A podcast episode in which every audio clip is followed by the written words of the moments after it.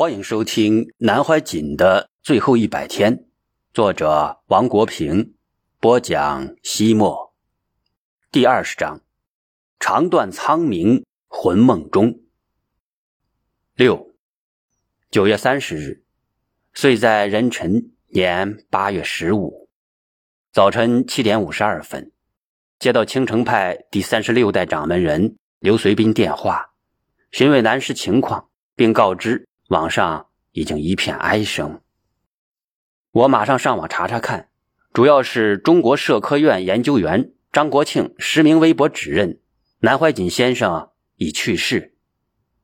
他在微博中写道：“中国传统文化的积极传播者南怀瑾大师，于二零一二年九月二十九日下午四时于苏州与世长辞，享年九十五岁。”夜半闻讯。不禁想起读过的他的诸多著作，尤其是《论语别裁》，获益匪浅。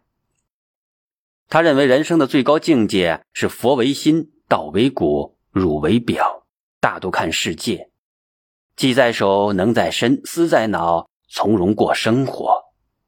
张国庆的微博在网络上掀起了轩然大波，众人纷纷打电话给我，希望能予以证实。我说：“请以太湖大学堂的公告为准。”午饭时得知通知，晚上七点举行南师涂皮仪式。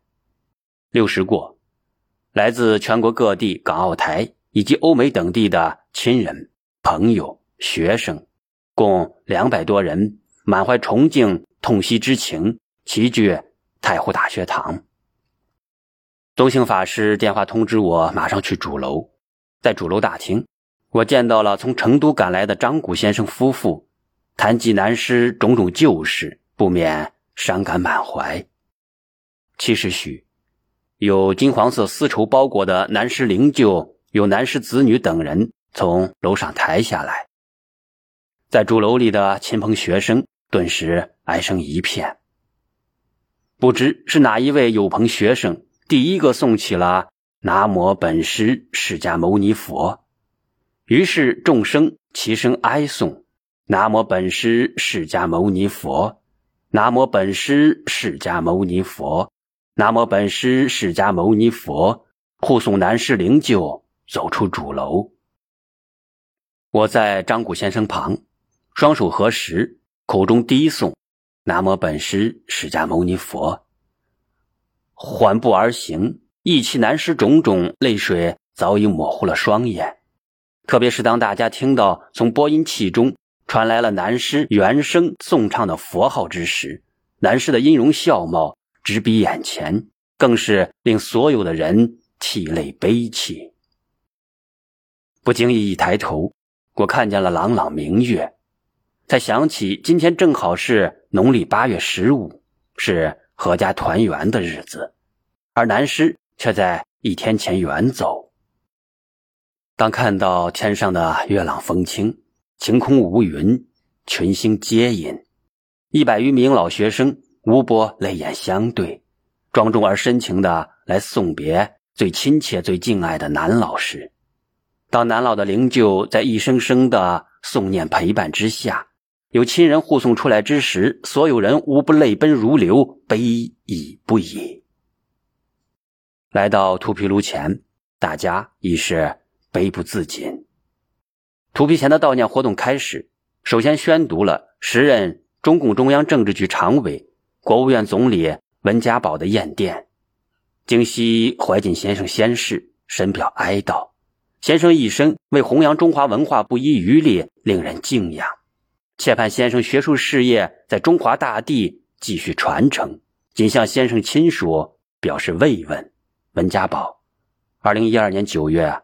二十九日，温总理的数语悼词，表达了对南师道德文章的崇敬之情，对南师为弘扬中华民族传统文化的丰功伟绩给予了极高的评价。中央文明办副主任王世明先生充满深切的发表了告别词，可惜因为当时没有带录音笔，至今无法找到他的发言。南师之子南一鹏。是答谢词，更令人感动。父亲以天下人为子女，以子女为天下人。南师的亲人平时极少有机会见到老师，而老师却把所有人都当成自己的孩子，亲切而慈悲。夫子温良恭俭让事业。人民日报原副总编辑、太湖大学堂教务长周瑞金代表太湖大学堂老学生致辞。他一开口，我们最敬爱、最慈悲、最智慧的南师怀瑾先生，这就引起了四周的齐声一片。与南师感情深厚的周先生做精神的导师、文化的法主，在南师怀瑾先生。祭奠告别仪式上，代表学生的发言，他说道：“我们最敬爱、最慈悲、最智慧的南师怀瑾先生，在壬辰年中秋月圆花满之夜，离我们而去法界净土。作为跟随老师多年的老学生，此时此刻都会追忆起六年前，也是中秋月圆之夜，就在刚落成的太湖大学堂。”老师白天为我们开始生命科学，夜晚与我们一起欢声笑语，共度佳节，感受教化，备受启迪。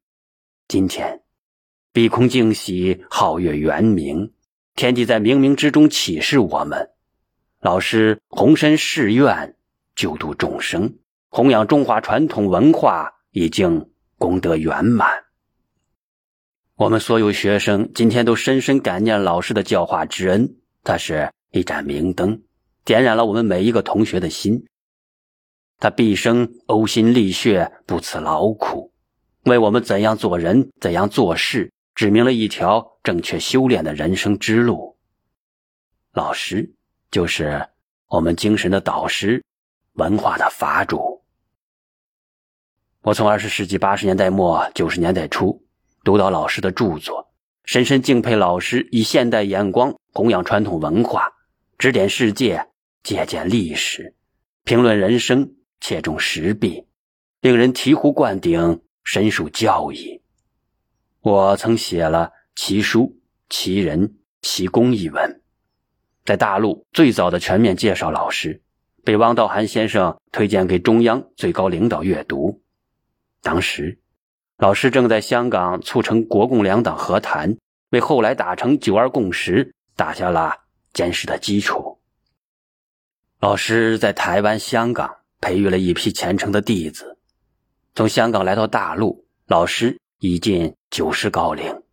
他慈悲为怀，精神矍铄，创建太湖大学堂，创办吴江国际实验学校，举办各种讲座论坛。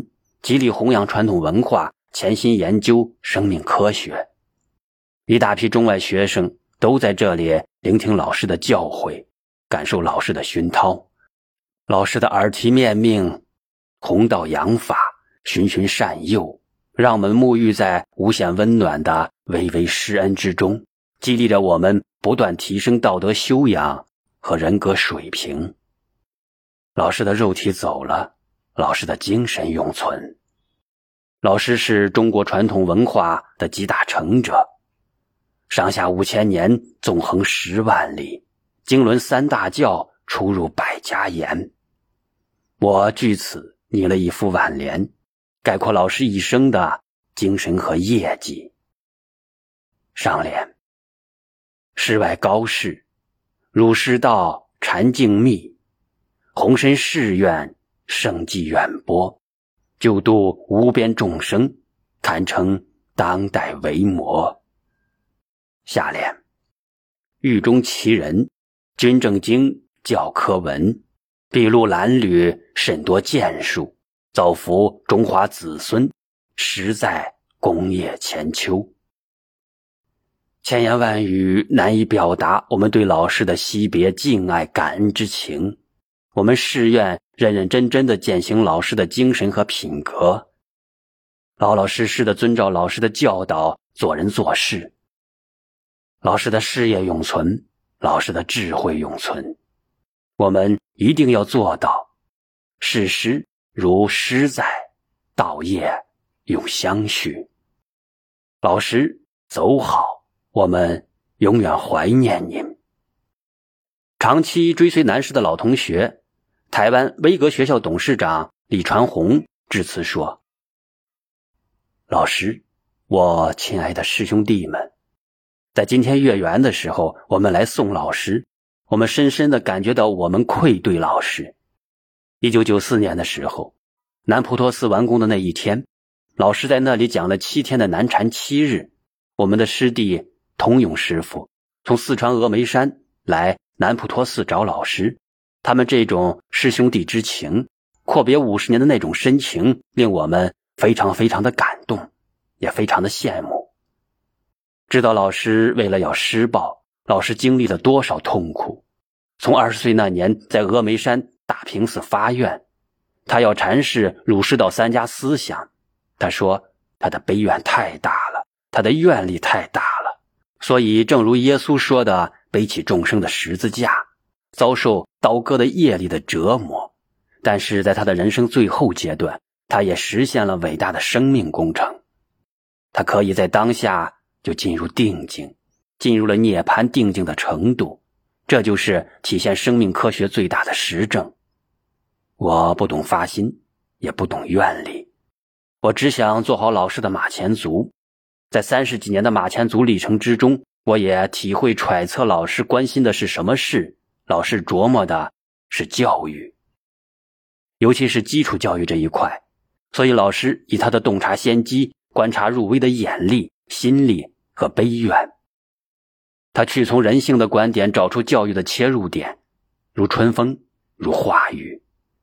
从最开始十六人的小小学校，到现在也不过二百个人的小小学校，老师所造成的影响力。像春风化雨，渐渐的扩大，却滋润干涸的大地。